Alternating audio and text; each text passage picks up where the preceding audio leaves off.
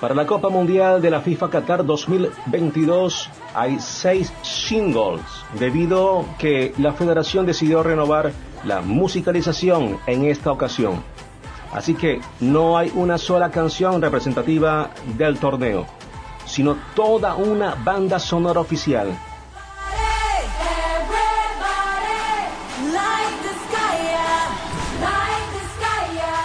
Y esta Sky ilumina el cielo es una de ellas.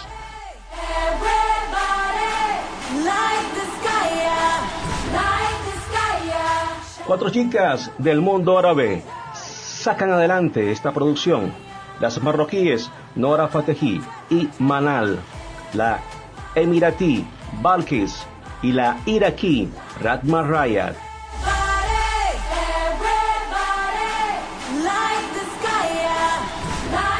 En el videoclip del tema se resalta la participación de la mujer. Ahí aparecen las seis referees que estarán en Qatar. Stephanie Frappar, Salima Mukansanga, Yoshimi Yamashita, Neusa Bak, Karen Díaz Medina y Catherine Nesbitt.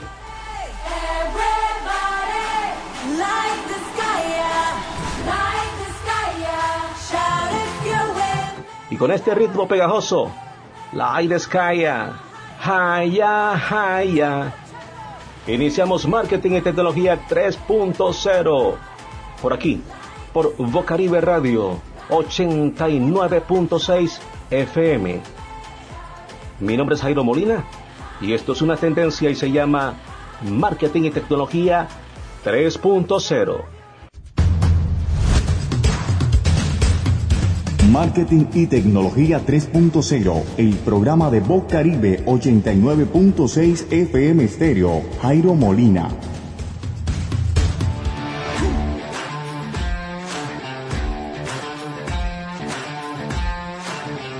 Regresamos este sábado con una emisión más de nuestro programa y podcast Marketing y Tecnología 3.0. Nuestro tema de hoy, Qatar el Mundial de la Controversia. Y para ello hemos invitado al arquitecto, periodista, soccer agent y presidente de la Federación Colombiana de Mini Fútbol, Luis Lozano. Puede seguirnos en Twitter en la cuenta Marquitect30 y comentarnos qué es lo más polémico de Qatar 2022.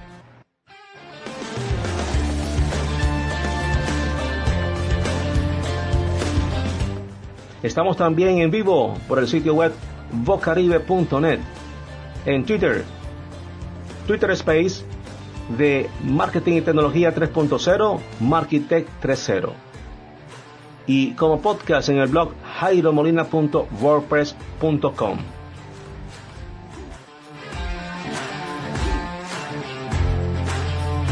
Laura Senior está en la cabina de producción de Vocaribe Radio Laura.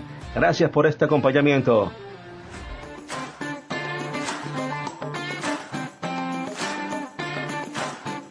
Está con nosotros en Marketing y Tecnología 3.0 Luis Lozano, presidente de la Federación Colombiana de Mini Fútbol.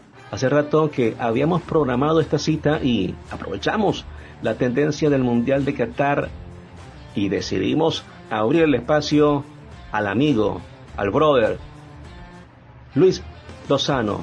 Luis, bienvenido a Marketing y Tecnología 3.0. ¿Qué tal Jairo? Muchísimas gracias por darme la oportunidad de compartir contigo, con, los oyentes de tu prestigioso programa. Eh, como lo decía, soy Luis Lozano, presidente de la Federación Colombiana de Minifútbol. Eh, minifútbol es aquel que se juega en las canchas sintéticas. Es prácticamente el mismo fútbol pero reducido, se juega con el balón número 5. Eh, lo único de pronto diferente, aparte de, que la cancha es más pequeña, es que no hay fuera de lugar, pero de resto es muy muy similar.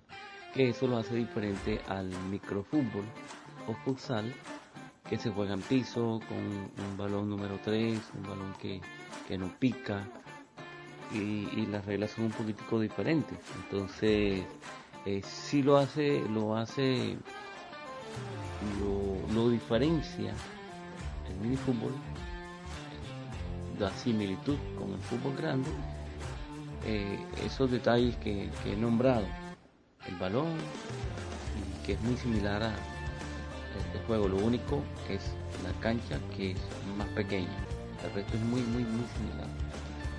El máximo evento del fútbol internacional que se celebrará en Qatar tiene sus asuntos sombríos. El portal informativo Deutsche Welle, la DW de Alemania, nos facilita un informe sobre las críticas previas a este certamen. Escuchemos el informe de la DW, ya regresamos.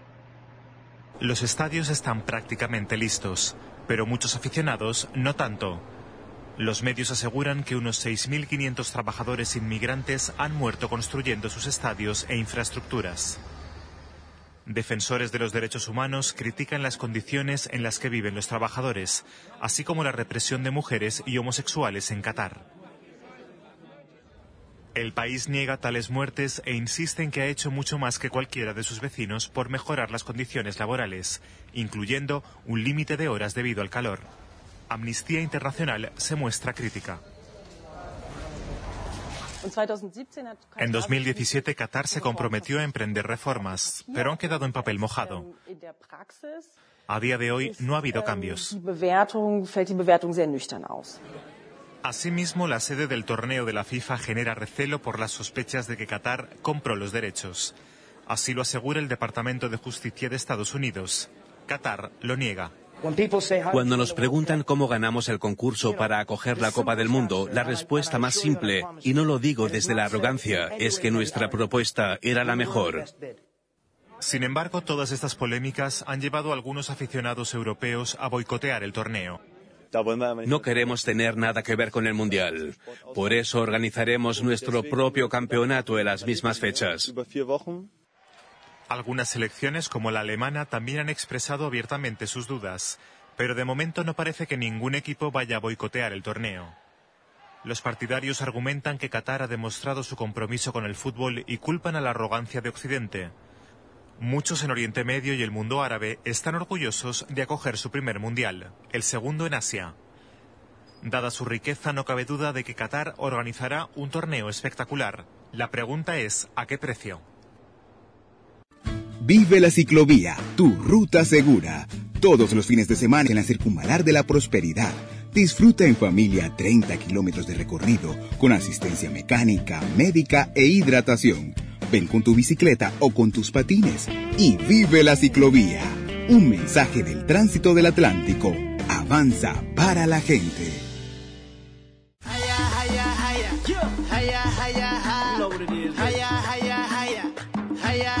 Haya Haya, Better Together, Mejor Juntos, es otro single del Mundial de Qatar 2022, interpretada por Trinidad Cardona, Davido y Aisha. Haya Haya, Better Together. Y nuestro tema de hoy es Qatar, el Mundial de la Controversia. Luis, oficialmente hay cuatro canciones de la banda sonora del Mundial de Qatar 2022 en el sitio web de la FIFA. De las seis que, que, están sonando a nivel mundial. ¿Cuál le gusta más? Le menciono, le menciono las más sonadas. Haya Haya. O al revés primero. Light the Sky. Haya Haya. Toque y Arbo. ¿Con cuál se queda? Bueno, ahora que me preguntas por cuál de las canciones de del mundial de Qatar me gusta más. O sea, considero que siempre esas canciones de los mundiales eh, al final esconden algo ritualístico. Siempre lleva un mensaje, por lo general, un mensaje oculto. Eh, creo que la, la, más sonada o la que más va a pegar es Haya Haya. Este, y precisamente es, es más ritualista que, las otras. Entonces, eh, recordemos que ya Shakira estuvo en, en África y esas canciones siempre, siempre llevan eh, escondido detrás de ellos una especie de ritual, porque el fútbol casi es una religión. Mira que se habla de los templos del fútbol, se habla de las arenas. La mayoría de los estadios llevan por nombre arena. Arena era el lugar donde se, llevaban a los, a los cristianos para que fueran sacrificados por los leones. Entonces, mira la similitud. Entonces, creo que Jaya Jaya para mí es la canción que más va a dar de, de que hablar, la más pegajosa, la que va a estar ahí más cerca de la gente. Nos acompaña hoy en Marketing y Tecnología 3.0 Luis Lozano, presidente de la Federación Colombiana de Microfútbol. Y nuestro tema de hoy, Qatar, el Mundial de la Controversia. Salimos a la calle y le preguntamos a algunos transeúntes qué le gusta de los mundiales y de Qatar. ¿Qué es lo más polémico que ha escuchado? Bueno, escuchemos precisamente lo que nos dijeron. Ya regresamos. Manuel Ignacio Camargo, eh, soy operario de máquina. Bueno, uno como, como, como futbolero, como una persona que, es amante de este deporte, uno espera cada cuatro años este, este, estos momentos que son únicos e inolvidables para quien nos gusta este apasionante deporte. Bueno, lo que uno ha logrado leer y ver en las noticias es que muchas personas han sufrido porque han trabajado en condiciones muy difíciles, tratando de sacar a sus familias adelante Estuve viendo que, más de 10.000 personas murieron en estos años, eh, gente de la India, gente de los países pobres del África que fueron traídos allí y prácticamente estamos hablando de, una esclavitud moderna. Gina Paola Humada Palma, estudio periodismo en Tecnicor. Muy alegre por este gran evento, claro que sí, como toda colombiana. No, imagínate con esta gran corrupción que se presenta hoy en día, yo creo que las personas más bien está, están como, o como no, no quieren participar en eso porque ¿quién va a querer participar en una corrupción de, ese, de ese calibre, de ese tamaño? Andrés Rueda Gómez, yo soy periodista y locutor. Bueno, principalmente el, uno de los deportes más importantes que hay en el mundo, que es el fútbol. Entonces despierta a los colombianos la emoción eh, de ver este deporte sin importar que nuestra selección amada y querida Colombia se encuentre ahí. Eh, uno va a apoyar a otra selección por más que no esté su patria, pero le despierta esa sensación de que regresa al fútbol, regresa este, esa buena emoción durante un mes aproximadamente y los colombianos van a tener esa, esa, esa expectativa y ese entretenimiento a la hora de, de sentarse al televisor porque es un, es, un, es un torneo que paraliza al mundo en general. Con respecto a todos esos factores que, eh, bueno, que, se incluyen en el Mundial, suelen pasar. Suelen pasar y más cuando este, el dinero está de por medio. Si es con respecto a los muertos, a los obreros que murieron a la hora de crearse eh, los estadios, yo pienso que eso tiene que ver mucho con el factor dinero, con eh, la presura, la presura, la presura que tiene que ver al crear el mundial, sin importar de que estaban las vidas de por medio. Ahí queda demostrado que lo más importante es el deporte y el dinero y no la integridad o la calidad, eh, sí, la integridad o la vida de las personas.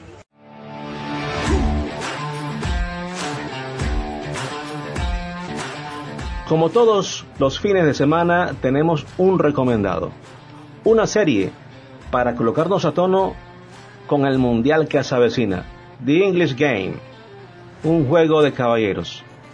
Esta es una serie inspirada en los orígenes del fútbol y todo el impacto social que genera el deporte del balonpié. Eso hasta el día de hoy. Está ambientada en Inglaterra a finales del siglo XIX. Escuchemos el trailer de The English Game, un juego de caballeros. Fergus Sutter, tú y yo vamos a hacer historia. Por eso te he traído a Darwin.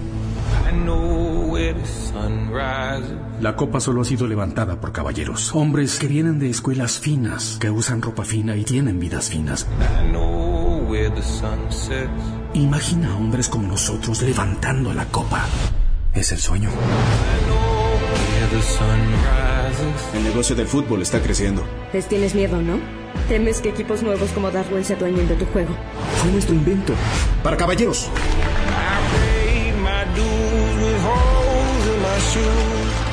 Te he visto jugar, eres un genio. La gente no deja de gritar tu nombre. El mercado está saturado. Los molinos tienen problemas para generar ganancias. Pero mientras recortas nuestros salarios, a ellos les pagas para jugar fútbol. Es contra las reglas. La rivalidad es buena para el negocio. Se les vaciarán los estómagos antes que nuestros bolsillos. Eres un hombre decente, pero este juego saca lo peor de ti.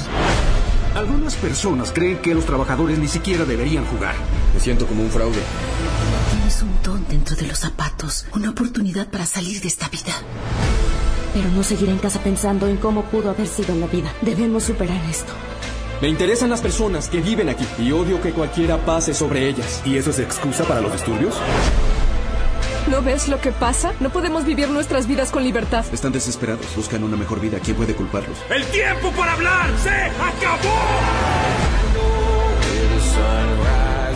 Único modo de mostrarles que se equivocan es venciéndolos. Es más que fútbol, más grande que nosotros. Este es tu sueño, Fergus. No lo olvides. Es claro que quieren que juguemos. Vive la ciclovía, tu ruta segura. Todos los fines de semana en la Circunvalar de la Prosperidad. Disfruta en familia 30 kilómetros de recorrido con asistencia mecánica, médica e hidratación. Ven con tu bicicleta o con tus patines y vive la ciclovía. Un mensaje del tránsito del Atlántico. Avanza para la gente.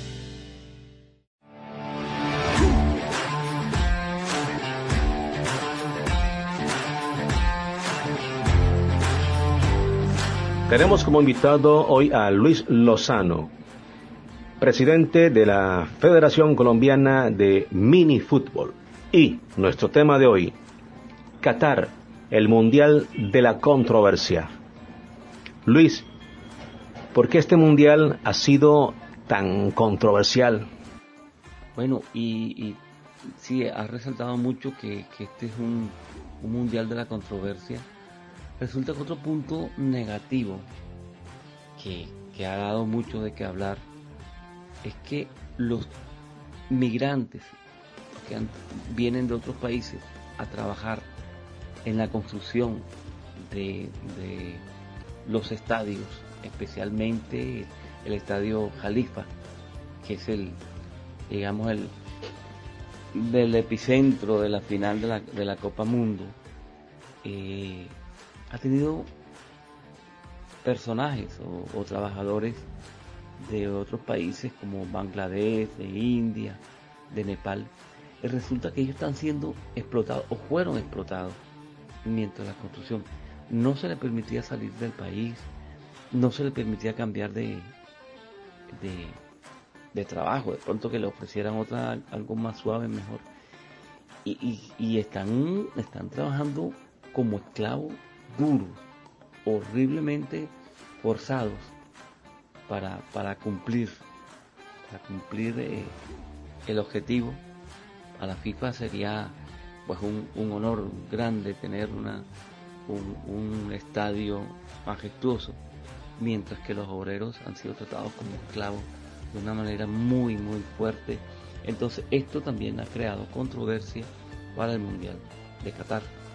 Amnistía Internacional catalogó a Qatar en 2016, en el tiempo en que había el proceso de acondicionamiento de escenarios, eh, contratación de obreros, hacinamiento, eh, entre otros temas, como la Copa Mundial de la Vergüenza.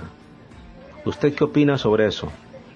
Ahorita yo mencionaba el trato inhumano que se le dio a, a muchos de los obreros pero se me estaba pasando por alto un detalle.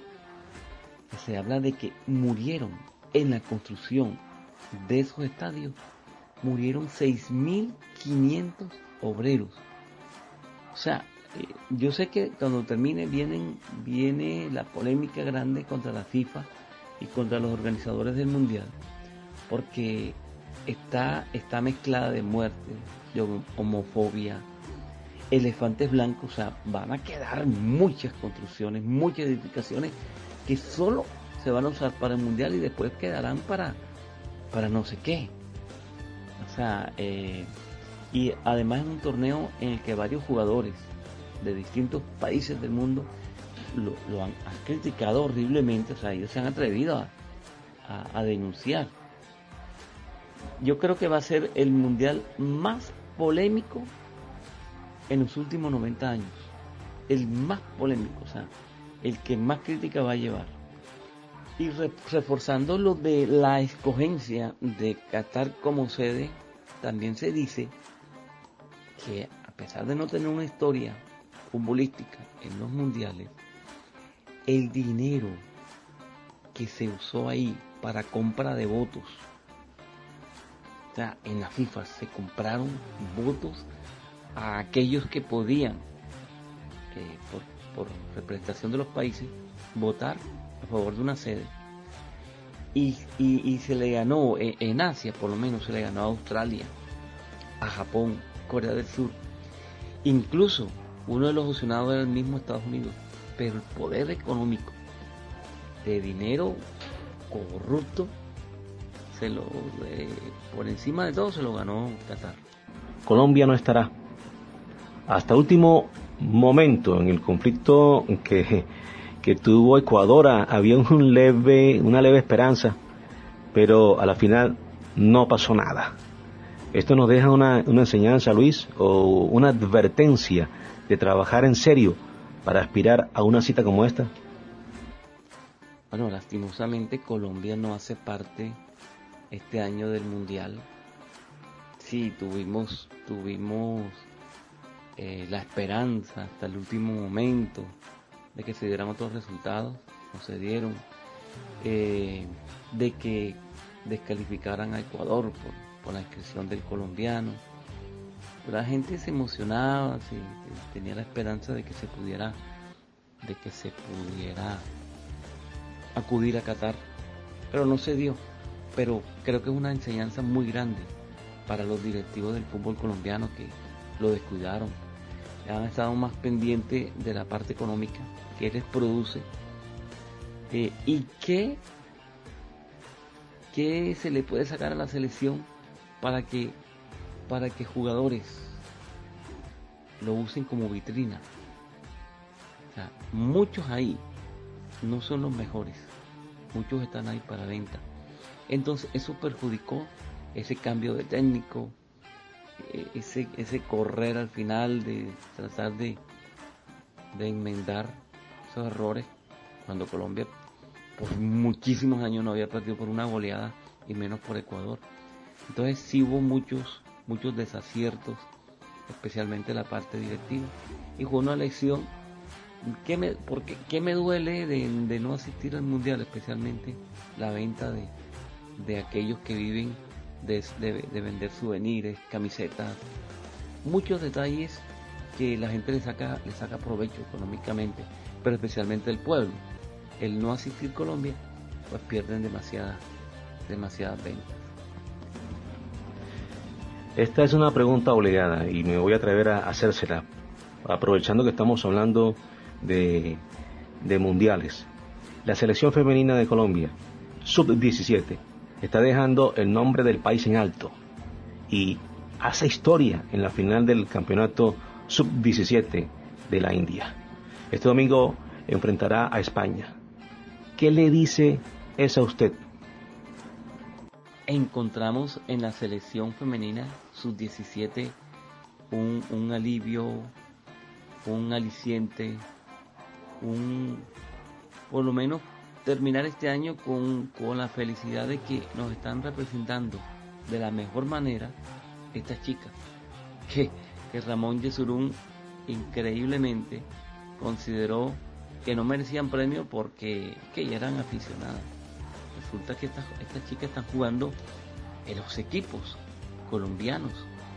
O sea, y el solo hecho de representar a Colombia y llevarla por primera vez en una categoría fútbol grande, ni siquiera minifútbol. Y nosotros somos campeones mundiales de minifútbol, pero a ellos no les interesa reconocerlo. Sin embargo, por primera vez, este, una selección colombiana llega a una final mundial. O sea, ese solo, ese solo acto, ese solo heroísmo de lograr esto, merecen que ellas tengan casas propias, que tengan todas eh, cubiertas sus necesidades. La verdad que esta es una selección que merece que mañana se titule como campeona mundial, porque le está dando una cachetada a todos aquellos estrellas que se consideraron inamovibles en una selección y que al final no funcionaron, porque se consideraban eh, los, los dueños del puesto por la complacencia de los mismos entrenadores que los tenían ahí, sea lo que sea, no importa, no estás en buen ritmo, pero tú eres la estrella, tú tienes que estar ahí. Estas chicas han luchado todo y se merecen ser las campeonas mundiales. Como experto en fútbol, hincha, apasionado de este deporte, ¿cómo va a disfrutar los partidos del mundial y con quién? Bueno, Jairo, eh, ya que Colombia no está, nos toca, nos toca reinventarnos uno de los, de los países cercanos. Y yo soy muy amigo de Brasil. Eh, recuerdo esa época donde estaban los brasileros acá en Barranquilla. Siempre me ha gustado el fútbol brasilero. Son muchos más sanos, eh, digamos futbolísticamente en la cancha. Son dedican más eh, los partidos para mostrarnos calidad, para mostrarnos competencia de una manera técnica, táctica, que los mismos argentinos, pero también iríamos a favor de Argentina, Brasil, Argentina. Ahora, si Ecuador y si los países, países de Centroamérica nos, dan una buena noticia, excelente. Vamos a hacer fuerza por ellos. Eh, voy a estar con mis hijos, siempre me acompañan a ver esos partidos del Mundial. Entonces, hacerle fuerza a nuestros países suramericanos. Luis, para ir eh, cerrando esta conversación que hemos tenido con ustedes en este día, ¿qué tiene el fútbol para mover tantas pasiones y qué cuidar para que no lo dañe a uno y pasar esa línea, esa línea delgada en que se convierte el fútbol en otra cosa y no un deporte? Definitivamente el fútbol es el evento que es el adormecedor de la humanidad. Fue diseñado para eso y trabaja para eso. Ese te cambia incluso las leyes de un país. Recuerdo que para el Mundial de Brasil eh, estaban prohibidos en, en los estadios brasileños la venta de licor, pero a través del Mundial se habló con el Congreso y se estipuló una ley que eliminaba esa prohibición y resulta que terminó terminó eh, acordándose que sí se podía vender licor. Imagínate lo poderoso que es el fútbol. El fútbol, eh, un mundial, hace que las empresas le den permiso a sus empleados en los tiempos de los partidos importantes se, se paralizan los colegios, las grandes este, empresas, los grandes centros comerciales, los almacenes, ponen pantalla por todos lados para que la gente termine distrayéndose. Eh, las calles se ven vacías, o sea, eso mueve, eso arrastra. Y ya, como tú dices, ¿qué haremos para, para no, no sucumbir en todo esto? bueno, ya la experiencia del tiempo me ha ido, me ha ido eliminando la pasión para que mire las cosas más objetivamente y no me deje, no me deje arrastrar que, un partido de, porque eliminaron a la selección, yo termino triste y termino aburrido y termino peleando con todo el mundo. Entonces sí hay que tener un control total. Tanto arrastra el fútbol que ha habido tantas muertes porque tú eres de tal equipo y tú eres del otro y entonces yo voy y te doy porque tú tienes una camiseta roja y yo soy azul y te voy apuñaleando, te voy matando. O sea, el, el fútbol ha hecho demasiado daño. Es un deporte tan lindo que deberíamos disfrutarlo como deporte, más no dejarnos llevar por la pasión. Aprovechemos este espacio, Luis, para que, bueno, eh, promocionar los programas que hay desde la Federación Colombiana de Microfútbol eh, a nivel nacional y aquí en Barranquilla, ¿qué hay? ¿Qué, ¿Qué propuestas hay para, para los jóvenes deportistas que, que quieran vincularse a esta, a esta propuesta? Bueno, minifútbol es la otra alternativa. Minifútbol nos permite eh, competir de manera muy similar. Y el minifútbol da la oportunidad a aquellos que el fútbol grande, el fútbol 11, no, no le deja. A los 18 años, un, un chico que no haya debutado en un equipo profesional está muerto.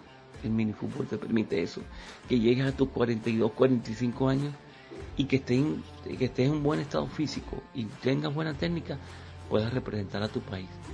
Eh, el que esté gordito, el que esté flaquito, el que esté bajito, el que esté alto, como, como esté, el, el minifútbol es muy incluyente en ese sentido, le da la oportunidad a todos. Entonces, eh, miren que, que es el, deporte aficionado más practicado en el mundo entero y más practicado en Colombia. Y en las canchas sintéticas, hasta las 12, 1 de la, de la madrugada, están jugando minifútbol. Ese es una, una alternativa para la rosca que se vive en el fútbol grande. Y bueno, ¿qué nos viene del minifútbol? Del 18 al 22, terminando el Mundial de Qatar el mismo día. Nos vamos para Bosques del Norte hacer el lanzamiento del primer nacional de minifútbol. Vienen 12 departamentos, viene un equipo invitado de Guatemala y es masculino femenino. Hay que venir a disfrutar en Barranquilla, en Bosques del Norte y las canchas de Tivoli donde se jugará esos partidos. Vamos a quedar con las ganas porque estamos viendo, estamos viendo por televisión la pasión del fútbol. Aquí lo vamos a ver en vivo. Vamos a estar ahí para disfrutar. Hoy los invitamos y tú serás un, un vocero especial en, en, tu programa para esa audiencia que, que es grande, que es exclusiva y sabemos que nos van a apoyar mucho. Este era Luis Lozano, presidente de la Federación Colombiana de mini fútbol. Luis, gracias por acompañarnos el día de hoy en Marketing y Tecnología 3.0. Ha sido grato tenerlo con nosotros. No, gracias Jairo por esta hermosa oportunidad de poder compartir con todos nuestros eh, pensamientos, nuestros conceptos sobre el Mundial de Qatar y darnos la oportunidad de promover el fútbol. Gracias y, estaremos siempre a la orden, Jairo, de apoyarte en todo lo que podamos.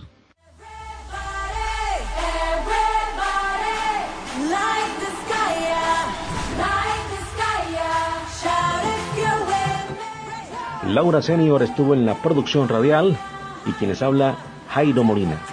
Nos vemos, nos escuchamos el próximo sábado a las 2 de la tarde por aquí, por Bocaribe Radio 89.6 FM Stereo. Feliz fin de semana.